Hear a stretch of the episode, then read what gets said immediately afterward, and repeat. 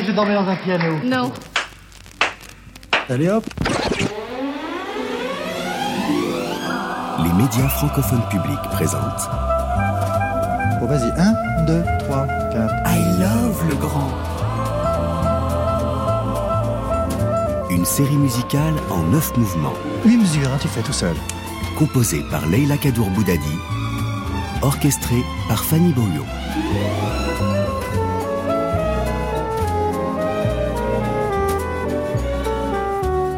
I Love le Grand. Faut être un aventurier, merde. Sur France Inter. Just want to tell you that we spent years of love and I'm ready to do it again anytime.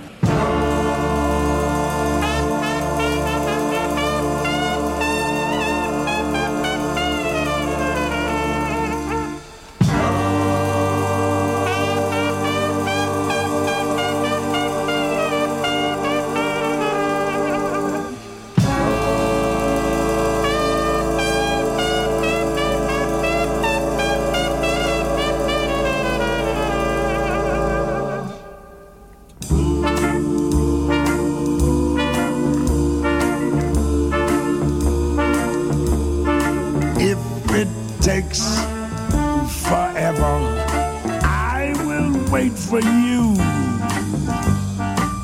for a thousand summers.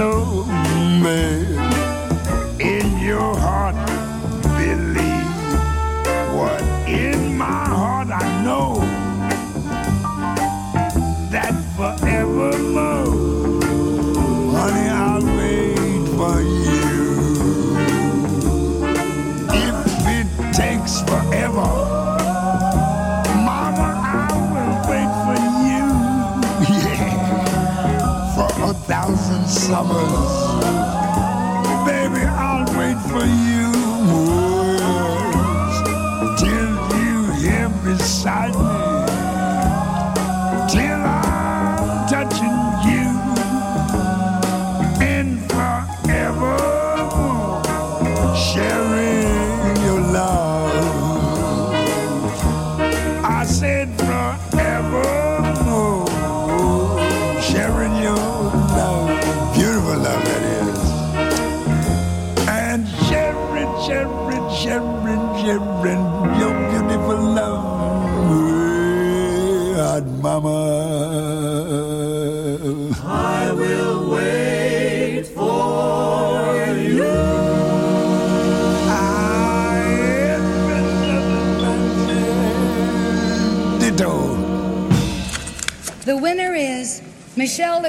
for Summer of 42. And the winner is Michelle Legrand and Alan Marilyn Bergman for the Windmills of Your Mind. And the winner is Yentl, Michelle Legrand, Alan and Marilyn Bergman. Et quand Michel Legrand part à la conquête des Amériques, la moisson, vous l'avez entendu, est bonne, très bonne même. Trois Oscars pour notre French Maestro. L'affaire Thomas Crown, l'été 42 et Yentl avec Barbara Streisand. Mais dès 64, Big Mike fait déjà parler de lui de l'autre côté de l'Atlantique avec le succès des parapluies de Cherbourg. Les Américains en raffolent, le film est même en compétition pour décrocher une statuette. La chanson si romantique Je ne pourrai jamais vivre sans toi deviendra I Will Wait for You, un standard repris par Sinatra, Louis Armstrong et Ella Fitzgerald. À cette même époque en France, Michel est le compositeur star de la nouvelle vague. Avec cette palme d'or à Cannes pour les parapluies, tout le monde veut travailler avec lui. Mais que se passe-t-il quand Michel triomphe? Eh bien, il décide de tout arrêter pour tenter une nouvelle aventure, une nouvelle boucle dans sa vie. Fini la musique pour le cinéma français, il veut à nouveau repartir de zéro. Alors Michel quitte la France et s'installe aux États-Unis. Ce pays le fascine depuis les années 50, il était tombé amoureux de l'énergie de la scène jazz new-yorkaise.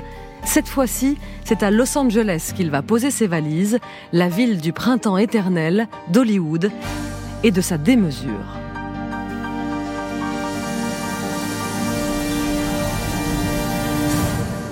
J'ai travaillé pendant sept ans environ à Paris avec les, gens de Nouvelle Vague. Et un jour, je dis à Godard, écoute, Jean-Luc, moi, ça m'emmerde. J'en ai marre de faire de la musique à Paris, ça me rase. Je, je fais la musique dessus, mais, mais ce sera le dernier. Puis je découvre après, une fois que la musique fut enregistrée et mixée, tout ça, qu'au film avait mis et pour la dernière fois à Paris, en énorme. Je pouvais plus rester. J'avais dit ça comme une boutade. Alors, alors après, j'ai dans les mois qui suivaient, j'ai pris ma femme et mes enfants sous le bras, je suis très fort. Et là, j'ai profité de ça pour aller m'installer aux États-Unis, à Hollywood, où nous sommes restés deux ans et demi. I Love le Grand. Sixième mouvement. Le French Maestro. Avec par ordre d'apparition. Son fils, Benjamin Legrand. Son frère, Benjamin Legrand. Stéphane Le Rouge, biographe. Alan Bergman, parolier. Éric Berchaud, pianiste. Xavier Beauvois, cinéaste. Laurent Delmas, journaliste. Sa femme, Macha Merrill. Music by Michel Legrand. Vous savez, mon père, il a toujours essayé d'échapper à tout finalement. Il a passé sa vie à échapper à une étiquette qu'on aurait pu lui donner, à une image qu'on aurait pu lui donner. Alors dès qu'il avait un truc, hop, il partait vers autre chose. Par exemple, quand on est parti à Hollywood, c'est parce qu'il faisait beaucoup de musique pour la nouvelle vague. Ça se passait très bien, il était demandé, il y avait Jean-Luc Godard qui lui demandait des musiques, enfin tous les gens de l'époque. Et puis mon père en a eu marre, il a eu voulu, il a voulu faire autre chose. Alors là qu'on est parti, lui comme un aventurier à Hollywood où personne lui avait rien demandé, mais il a passé sa vie à échapper aux étiquettes. Bye.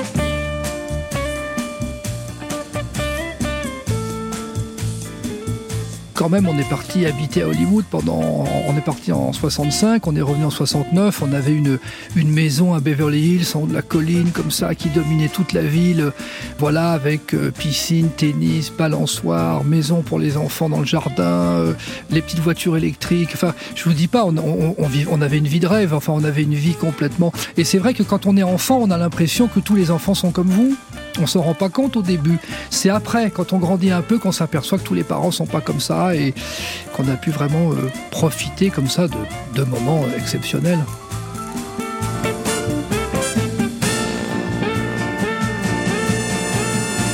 C'est une ville de merveilleuse. Mais vraiment, je crois d'abord, il fait très chaud toujours. Euh, tout le monde a sa petite piscine, son tennis, parce que si on n'a pas sa piscine et son tennis, on n'est rien du tout. Enfin, Hollywood, on n'existe pas. Du fait qu'on a ça, on, se baigne beaucoup et on joue beaucoup.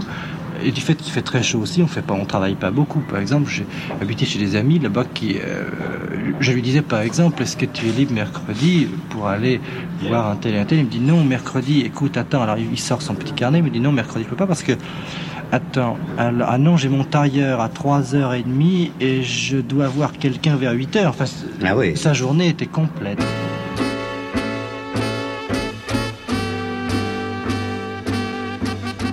Alors le soir, soit je gardais les enfants, ça servait un peu à ça, parce que je faisais babysitter attitré, c'était pratique quand même. Soit des fois, il m'emmenait. Alors le soir, il y avait il allait souvent bah, dîner chez des amis ou alors il y avait des gens qui voulaient lui montrer tout Hollywood et tout ça. Donc c'était assez euh, extraordinaire. Quoi. dans une soirée euh, avec toutes sortes de gens à Malibu, dans les grandes maisons et tout. Euh, puis tout d'un coup, je vais voir ma belle-sœur, je lui dis, mais il y a un type sympa là qui arrête pas de me parler et, j'arrive pas à, mettre un nom. C'est qui Elle me dit, mais c'est Marlon Brando, crétin. C'était un peu comme ça, c'était très étrange.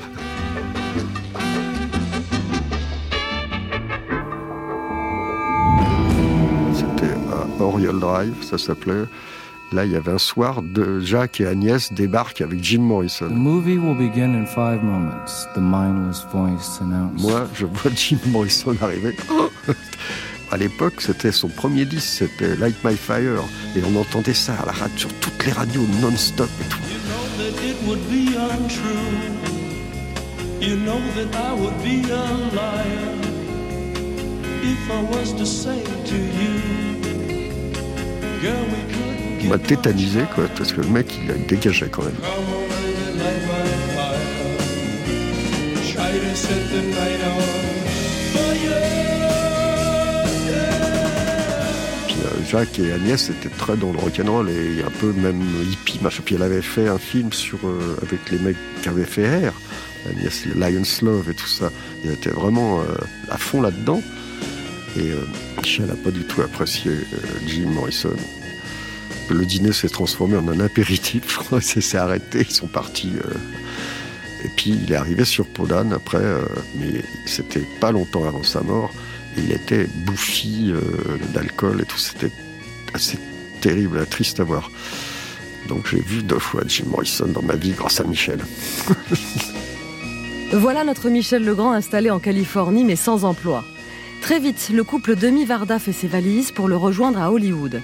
Agnès Varda tourne un documentaire sur les Black Panthers, ces activistes noirs américains qui inquiètent le pays, et c'est à cette époque-là qu'elle se lie d'amitié avec un jeune rocker qui hypnotise les foules, Jim Morrison.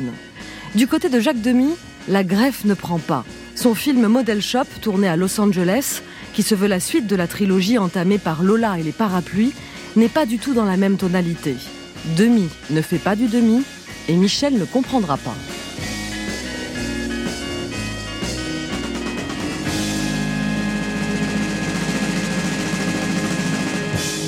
Je pense qu'il avait au fond de lui quand même, non pas une rancune, ce serait beaucoup dire, mais en tout cas un énorme regret et un agacement. Voilà, au moins un minimum un agacement que Demi ait raté son étape américaine et que Demi n'ait pas fait aux États-Unis le film musical qu'Hollywood attendait de lui, notamment à la Columbia, puisque la Columbia lui ouvrait grand les portes et que, voilà, Michel me l'a dit cent fois, il m'a dit, mais je connaissais Streisand, on connaissait Gene Kelly, on était là tous les deux à Hollywood, la Columbia voulait nous produire, on avait l'acquis, le joker des parapluies des, et des demoiselles, mais c'était ça qu'il fallait faire. Et Demi est faire ce film à la Antonioni, qui tout de suite a fait que son, aventure américaine a, voilà, il, il a lui aussi d'une autre façon euh, complètement euh, cassé la chance, gâché la chance qu'il avait. Ça, euh, voilà, Michel a avoué ça.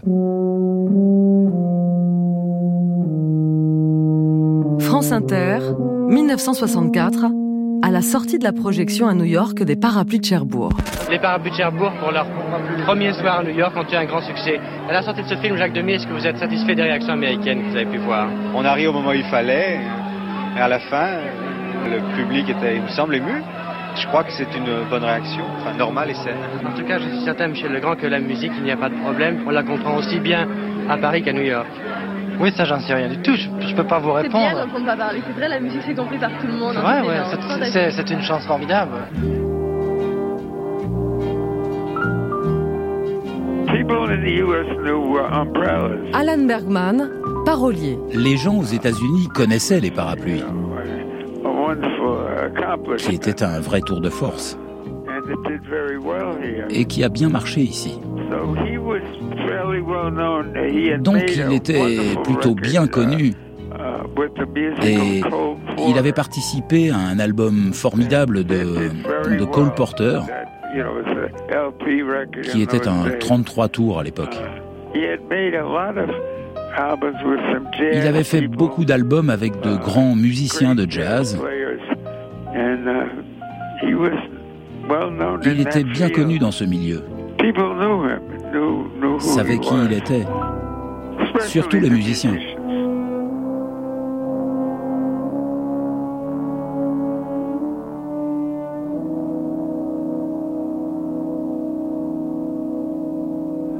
J'aime beaucoup euh, Hollywood, j'aime j'aime beaucoup la façon dont, dont ils travaillent. Enfin, c'est drôle parce que quand je vais en Californie, il se passe un petit peu à Hollywood depuis trois ans ce qui s'est passé à Paris il y a 10-12 ans. C'est-à-dire qu'on a eu ici la nouvelle vague du cinéma.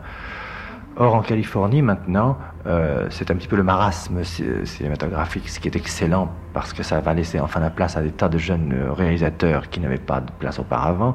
De même pour les musiciens, de même pour les producteurs, de même. pour- Bon, Euh, je- j'ai donc eu la chance de rencontrer des, des tas de types épatants, enfin des gens pleins de talent, des gens pleins d'idées, qui m'ont confié leur musique et je me suis beaucoup beaucoup amusé avec eux.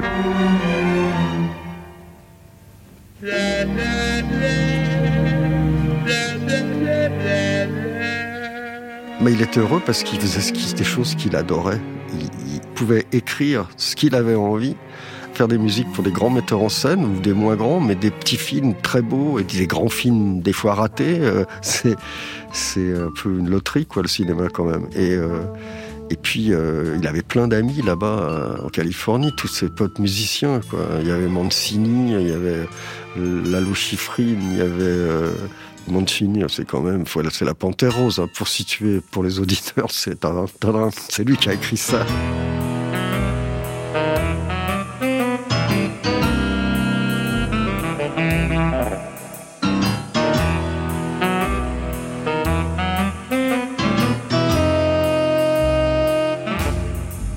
Quand on est parti habiter à Los Angeles, mon père n'avait pas de commande. On est vraiment, il m'a raconté, on est vraiment parti comme ça. Et la chance a fait que, la première chance qu'il a eue, c'est que Henri Mancini, qui devait faire la musique de l'affaire Thomas Crown, il ne pouvait pas la faire, donc il a dit, tiens, il y a un jeune compositeur qui vient d'arriver à Hollywood, vous devriez voir ça avec lui ça a été une porte ouverte pour lui extraordinaire. Euh, mais il savait aussi un peu susciter la chance parce qu'il était plein de vie, plein d'envie. Euh, il, donnait il donnait envie aux gens de travailler avec lui. Moi j'ai adoré Mancini. Alors je vais vous dire quelque chose qui va vous stupéfier. Car Henri, quand je suis arrivé aux États-Unis, il m'a dit Le grand, je ne se connais pas personnellement, mais je connais votre travail. Il me dit J'aime tellement ce que vous faites que je vais faire en sorte que vous deveniez l'un des nôtres. Or, c'était très émouvant parce que, je veux dire, en France, personne ne dit jamais de chance comme ça.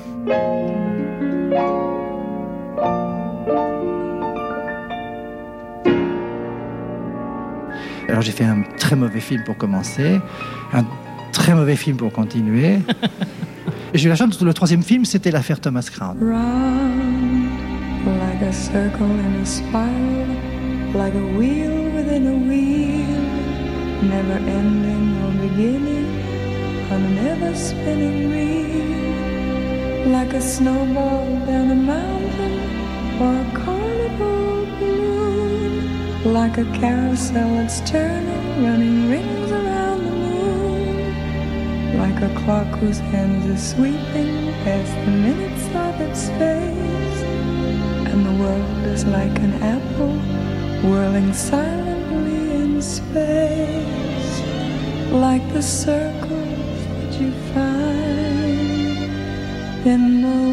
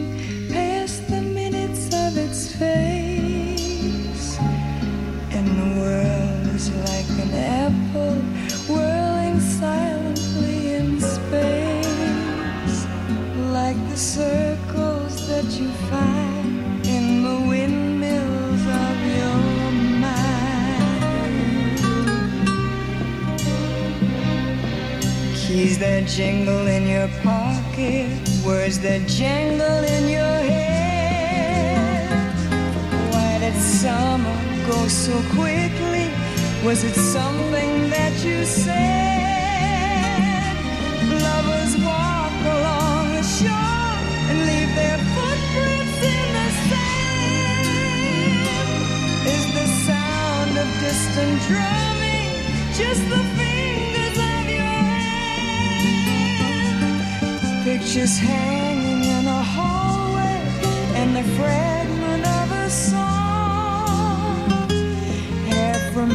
heard names and faces, but to whom do they belong?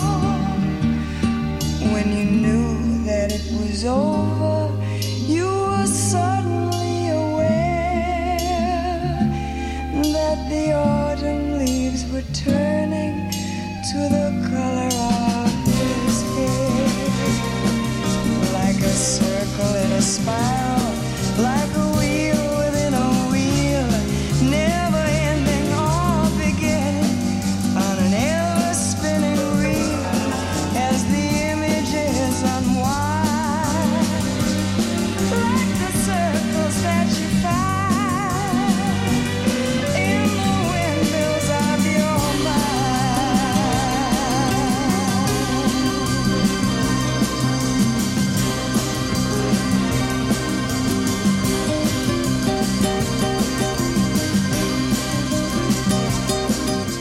The Windmills of Your Mind, interprété par la chanteuse britannique Dusty Springfield en 1969. I Love le Grand. Check. Une série des médias francophones publics me. par Leila Kadour Boudadi sur France Inter. Michel disait souvent Je veux être débutant dans quelque chose. L'émotion disparaît à partir du moment où l'habitude apparaît. L'habitude, c'est la tuberculose pour les artistes. Il combattait ça. Et l'affaire Thomas Crown est quelque chose de, formidable qu'il racontait souvent, c'est que avant que ce film lui arrive, il voulait arrêter. Il en avait assez de la musique de film. Il voulait faire autre chose. Et il voit le film, il voit les images, il dit ça va pas du tout. Rien qu'en voyant les images, il a refait le montage de la musique et le film s'est fait d'après la musique. C'est, une histoire incroyable, l'histoire de l'affaire Thomas Crown. L'histoire d'un film qui n'avance pas. Le réalisateur Norman Jewison est coincé. Le monteur Al Ashby tétanisé. Cinq heures d'images, un casse-tête. Et le producteur est au bord de la crise de nerfs. C'est là que notre Magic Mike n'a jamais aussi bien porté son nom. Michel Legrand va réaliser une première dans l'histoire du cinéma. Ce sont ses partitions qui vont déterminer le montage et la durée des plans. En réalité, la star de l'affaire Thomas Crown, ce n'est pas seulement Steve McQueen ou Faye Dunaway, c'est aussi la musique de Michel. Elle est l'essence même de ce film. Un feu d'artifice de jazz, de baroque et de musique moderne. Et la fortune sourit aux audacieux.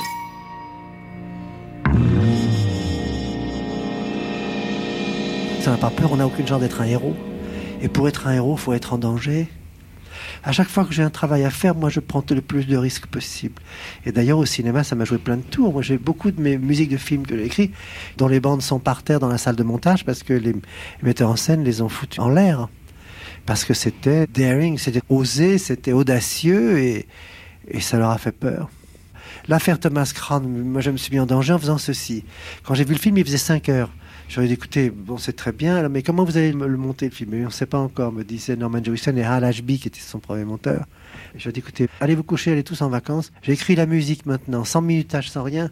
J'ai écrit une heure et demie de musique, vous revenez dans six semaines et on fait le montage ensemble. J'ai travaillé en aveugle, dans le noir, ça. J'ai écrit n'importe quoi, je laissais le crayon écrire. Et ils sont revenus, alors le producteur avait peur, euh, Norman Jewison, Hal Ashby était enthousiaste, quelle idée géniale.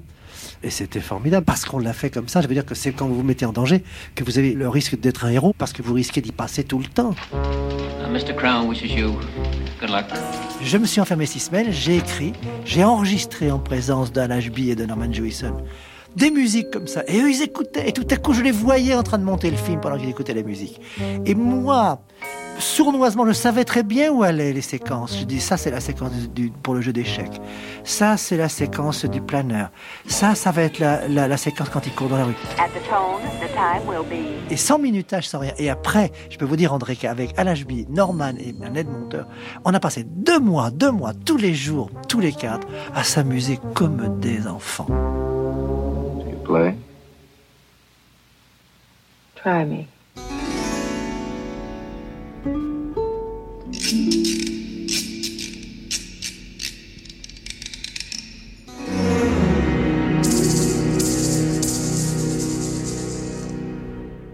Et les scènes, par exemple, qui sont très très longues, comme le- le- le- la, séduction devant le jeu d'échecs, dure 7 minutes. Or, un, un cinéaste sans musique n'aurait jamais fait une scène de 7 minutes. Mais la musique a guidé tout ça.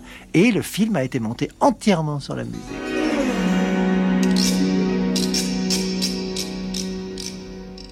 Moi, j'avoue que la musique, j'ai- j'aime bien que ce soit euh, mélodieux, que ce soit beau, que euh, ça raconte quelque chose. Euh, que ce soit un peu flamboyant ou. Voilà, c'est. Bon, L'affaire Thomas Crown, c'est ex- c'est exceptionnel. C'est, ça transcende tout. En fait, j'ai j'ai besoin d'une musique de film, j'ai besoin de pouvoir l'écouter sans le film. Il y a certaines musiques de film, s'il n'y a pas le film avec, vous pouvez pas. C'est illustratif, c'est voilà, ça fait peur, c'est machin, c'est pas. Et là, non, c'est pas ça. Quoi.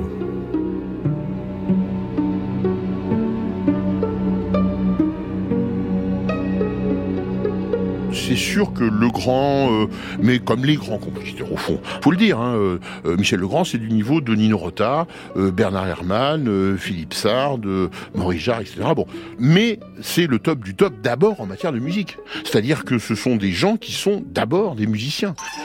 D'ailleurs, en général, un bon nombre d'entre eux, dont Michel Legrand, ils ont une, œuvre concertante euh, à part, à côté du cinéma. Euh, le cinéma est pas, euh, je dirais, un parent pauvre dans, le, chez Michel Legrand. C'est une forme de son expression musicale. Et quand il décide effectivement de s'intéresser à un film, il le fait jusqu'au bout. C'est quand on lui apporte l'affaire Thomas Crown nue de, musique, il prend le film en entier et il va écrire la musique sur les images qu'il verra, ce qui est l'adéquation totale, en quelque sorte, d'un musicien et d'un film. Check. Let's play something else.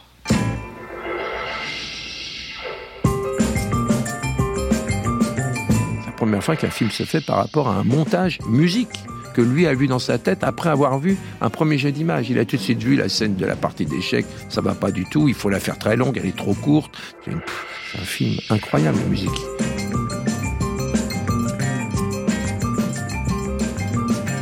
Ce thème principal qui arrive au bout de 20 minutes, 25 minutes, avec le planeur, c'est, sublime.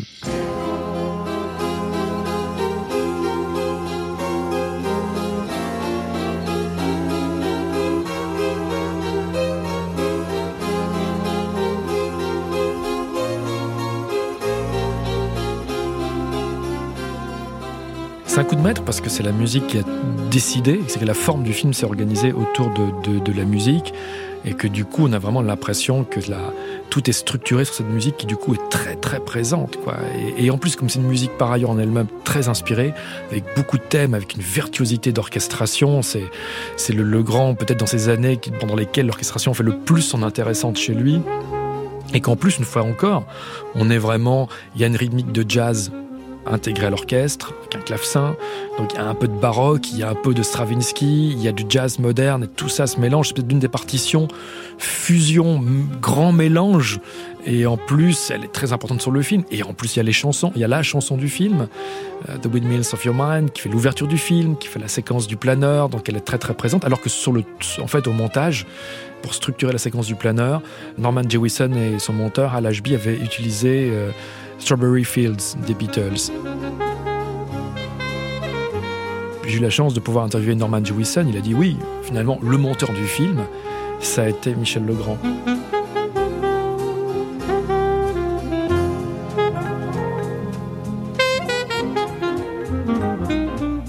L'histoire de cette chanson, c'est voilà. Moi, j'avais fait la petite comédie que j'avais fait avant. Il y avait une chanson dedans. Et c'est une chanson que moi, je ne connaissais pas d'auteur américain de, ce moment-là. J'avais demandé au studio avec qui dois-je travailler. Il me dit oh, il y a un type formidable. il s'appelle. un. Je travaillais avec lui, tout ça. Alors je vais le voir. C'était un, un- vieux de la vieille d'Hollywood qui s'appelait Mac David. Et alors, bon, je lui donne ma mélodie, il fait un texte euh, tout à fait banal. euh. Quand arrive le, le moment dans euh, l'affaire Thomas Crown de faire une chanson, j'appelle Quincy, je dis écoute Q, je suis embêté parce que... Quincy, c'est Quincy Jones. Ce bien sûr, oui. Et alors, euh, je lui dis écoute, j'ai une chanson ou deux à écrire pour le film là, que je vais faire. Tu n'as pas un auteur euh, nouveau? Il me dit écoute, si, il y a, il y a un couple, euh, jeune couple formidable avec qui je viens, faire une, je viens de faire une chanson pour un film. Ben, il dit d'ailleurs, viens demain soir, on enregistre la chanson avec Red Charles.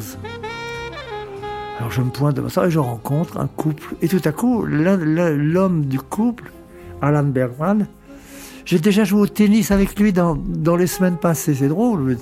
Ah oui, ben, me dit oui, mais. Bon. Et avec sa femme, Marie-Lille, on fait connaissance et je leur dis écoutez, on va travailler ensemble parce que je fais la chose. Et on devient avec Alan et Marilyn des amis intimes. Ce sont des gens formidables qui écrivent sublimement. Well, I'm a tennis player. Mais je suis uh, un joueur de tennis. Et un jour, je jouais avec Gene Kelly, qui me dit qu'il vient de revenir d'un travail avec un jeune compositeur sur un film qui s'appelait Les Demoiselles de Rochefort. Uh. Il m'a dit qu'il venait en Californie et qu'il voulait nous le présenter à Marilyn et moi, car nous aurions pu écrire de grandes chansons ensemble.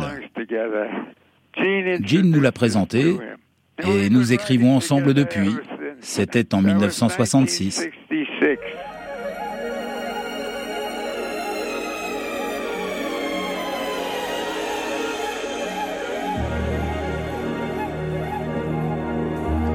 Round like a circle in a spiral, like a wheel within a wheel, never ending or beginning on a never spinning reel, like a snowball down a mountain or a carnival balloon, like a carousel that's turning, running rings around the moon, like a clock whose hands are sweeping past the minutes of its face, and the world is like an apple whirling silently in space, like the circles that you find in the windmills of your mind. Alors celle-là en particulier, en fait, alors je- ils me disent, qu'est-ce que tu, ils me disent que tu, tu penses comme texte?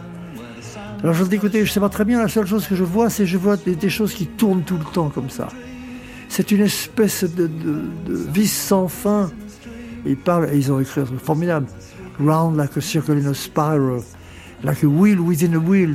Enfin, vraiment avec tout- tous ces... Et ils accouchent de ce texte magnifique. Quand on a ça en main, je demande à Norman Jewison, je dis, à qui on va demander de chanter ça? Et Norman me il y a un jeune euh, type qui vient d'arriver à Hollywood, qui m'a l'air de chanter très bien, c'est le fils de Rex Harrison, l'acteur. Le garçon s'appelle Noel Harrison. Oh, on lui joue la chanson, tout ça, et Noel Harrison dit, ouais, euh, ouais, c'est pas mal, mais le texte n'est pas très bien. Les Bergman sont là, je veux dire, enfin, quoi, comment le texte? Oui, il faudrait peut-être refaire le texte. Alors Norman Jewison se fâche. Écoute, mon petit, on te prend pour chanter, ou tu chantes la chanson, ou tu chantes pas. Bon, je vais le faire. Bon, il le fait en traînant les pattes, quoi, comme ça. Pas mal, comme ça, enfin bon. Ce disque, donc, qui sort, et il devient numéro, numéro un au Billboard, quoi. Enfin, il vend des disques en masse.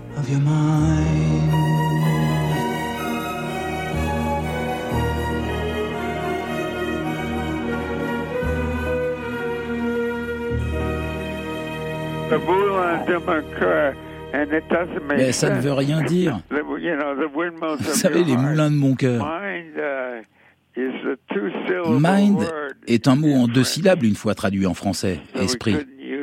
Ça ne pouvait donc pas être traduit comme ça. Uh, Et la personne qui a fait la traduction, Eddie Marnet, était un très bon parolier français.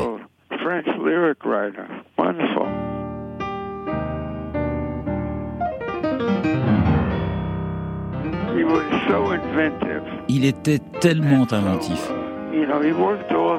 Vous savez, il travaillait tout le temps.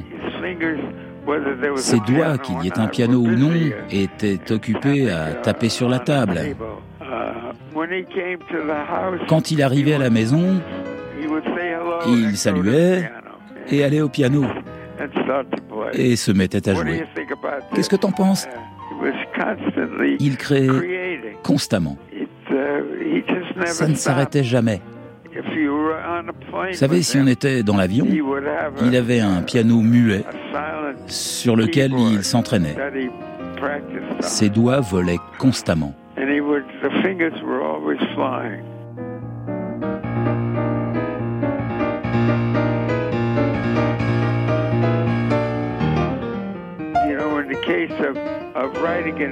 Lorsque nous écrivions pour le cinéma, nous écrivions en prose ce que la chanson devait dire. Puis il écrivait la mélodie. Elles so, sont si naturelles. Elles sont très chantables. Dans son cas, il en écrivait cinq ou six pour un moment spécifique du film. Nous les parcourions et choisissions la meilleure. We, I would say 99% Et je dirais, dans 99% des cas, nous étions tous d'accord.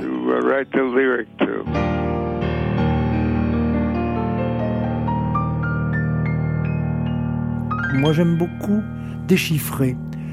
Alors, je trouve un, un producteur, euh, Saul Chaplin, un, homme qui a fait beaucoup de, de productions de musicaux, de choses comme ça, qui avait une très belle maison avec deux grands Steinway dans sa maison. Et je dis à Saul Chaplin, je dis, tu sais, moi, ce que j'aimerais, c'est de faire chez toi, toutes les semaines, une soirée où on improviserait des choses à deux pianos. Il me dit, c'est drôle ce que tu dis parce que j'ai une collection de partitions symphoniques classiques avec des réductions pour deux pianos, huit mains, c'est deux pianistes par piano, de à peu près toute la musique classique de Mozart, de Beethoven, de, de Mendelssohn et tout ça. Je regarde ces partitions, je me dis, c'est génial, mais on les a jamais jouées. Alors je dis, écoute, on va organiser tous les mardis, si tu veux, chez toi, soirée, on va, on va demander à 4, 5, 6 pianistes de venir. Et euh, tous les mardis, pendant deux ans et demi, on a fait ça avec John Williams, avec Lalo Schifrin, avec plein, plein de gens qui déchiffraient. On sautait, alors tout d'un coup, il y avait des moments catastrophiques où les gens se trompaient. Grossièrement, on arrêtait dans le rire. Enfin, c'était... John Williams, il avait inventé, il a dit, on va appeler ce groupe-là The Golden Hands. Et j'attendais le, le, mardi avec tellement d'impatience. Et toutes les semaines, c'était enfin, je veux dire, la nourriture qui me manquait, c'est-à-dire de pouvoir jouer de la musique, entendre de la musique, en faire de la musique, avec d'autres musiciens.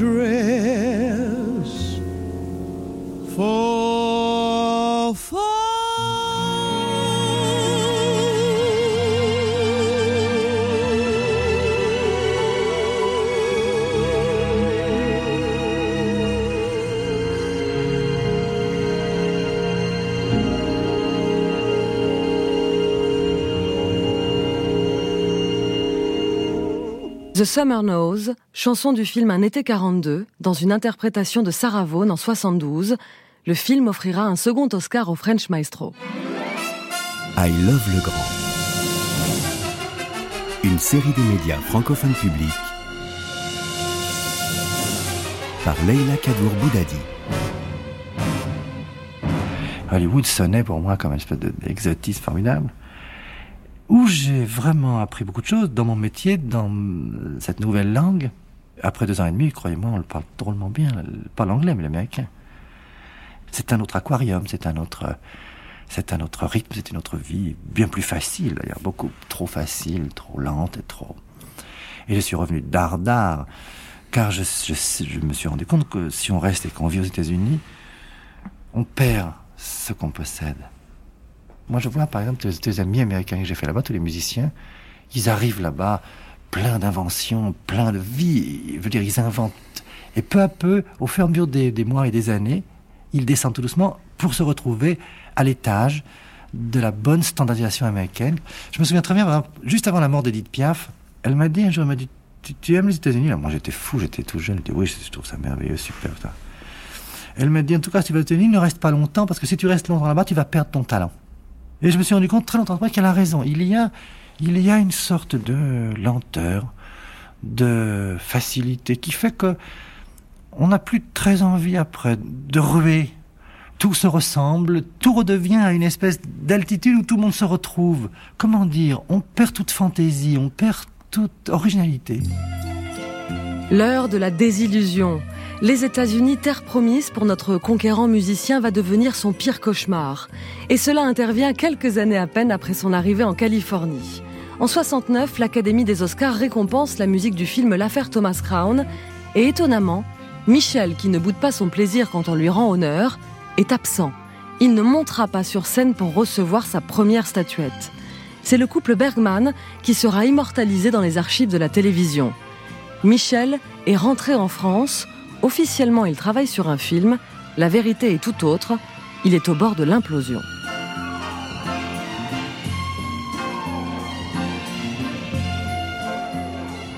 And the winner is Michel Legrand and Alan Marilyn Berger for the Windmills of Your We'd like to thank, first of all, Michel Legrand for that beautiful melody, and to, uh, well, to you all. Thank you very much. Thank you. I think it was il était très tôt le matin en France. J'ai dit on a gagné. Il a dit oh mon Dieu. On ne s'y attendait pas du tout. L'affaire Thomas Crown n'était pas un film aussi populaire que... Euh, il y avait un film, Funny Girl, avec Barbara Streisand, qui a été un grand succès. Et on pensait qu'ils allaient gagner. Mais ça ne s'est pas passé comme ça. Heureusement. Alors je lui dis parce qu'il y a des tas de vidéos de toi quand tu quand tu chopes, tu viens, tu montes sur scène pour choper ton Oscar pour un été 42 et et Yann Tull, mais il on trouve rien sur Thomas Crown. Et là je le revois, il se fige et il me dit euh, bah non je n'y étais pas. Je lui dis mais tu n'y étais pas, pourquoi? Il me dit mais parce que j'étais pas à Los Angeles, j'étais rentré en France et j'étais en pleine dépression. Et le mot est lâché. Alors je, lui dis mais dépression pourquoi? Et là il commence à me raconter que cette angoisse qu'il a longtemps eue de la fin, que tout s'arrête, et notamment de la fin de la vie, et il a une espèce d'angoisse sourde qui l'a envahi, peut-être aussi une impression de surmenage, de trop plein, et une impression de ne plus être capable, de ne plus y arriver, qui va pas pouvoir assumer les, commandes qu'on lui a faites, les films pour lesquels il a déjà signé des contrats. Et là, je lui dis, mais est-ce que tu imagines à quel point c'est troublant? C'est-à-dire que c'est quand même l'aboutissement, la convergence de, quelque chose que, dont tu as rêvé, qui est la, réussite californienne, hollywoodienne, la sanction de l'Oscar qui tombe. Et c'est un moment de gloire que tu vis comme un moment d'échec. Ils me disent, oui, c'était, c'est exactement cela.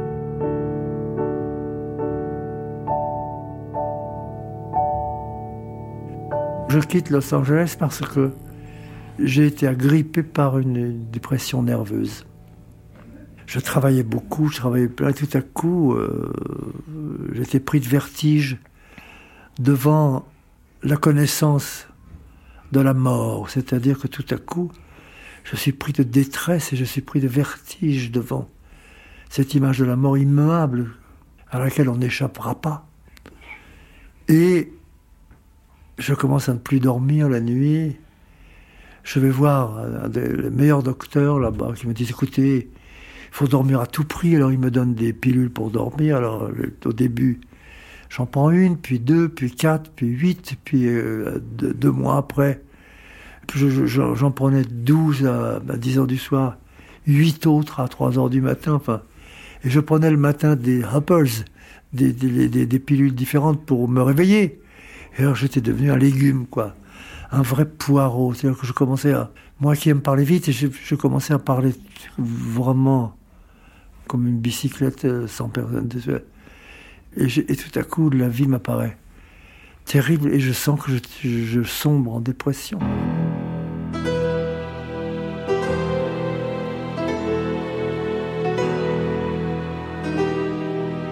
Cette dépression, c'est autre chose. C'est ce qu'on appelle aujourd'hui burning out. C'était qu'il était surmené.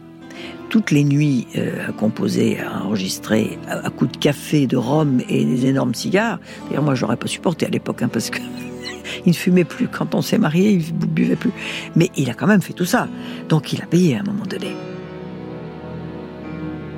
Et puis, ce burning out, ça l'a sauvé.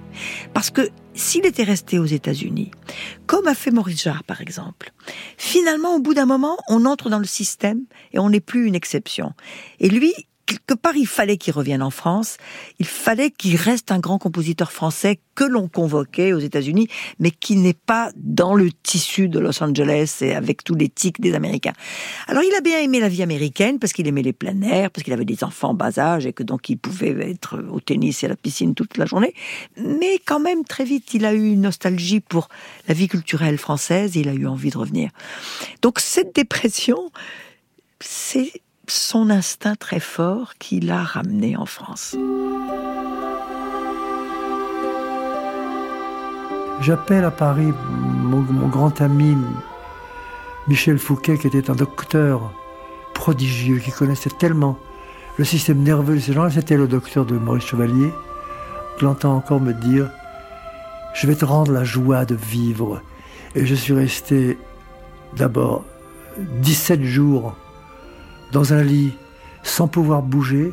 Il m'avait donné des, médications tellement fortes que je ne pouvais ni parler, ni même bouger un, orteil ou un doigt.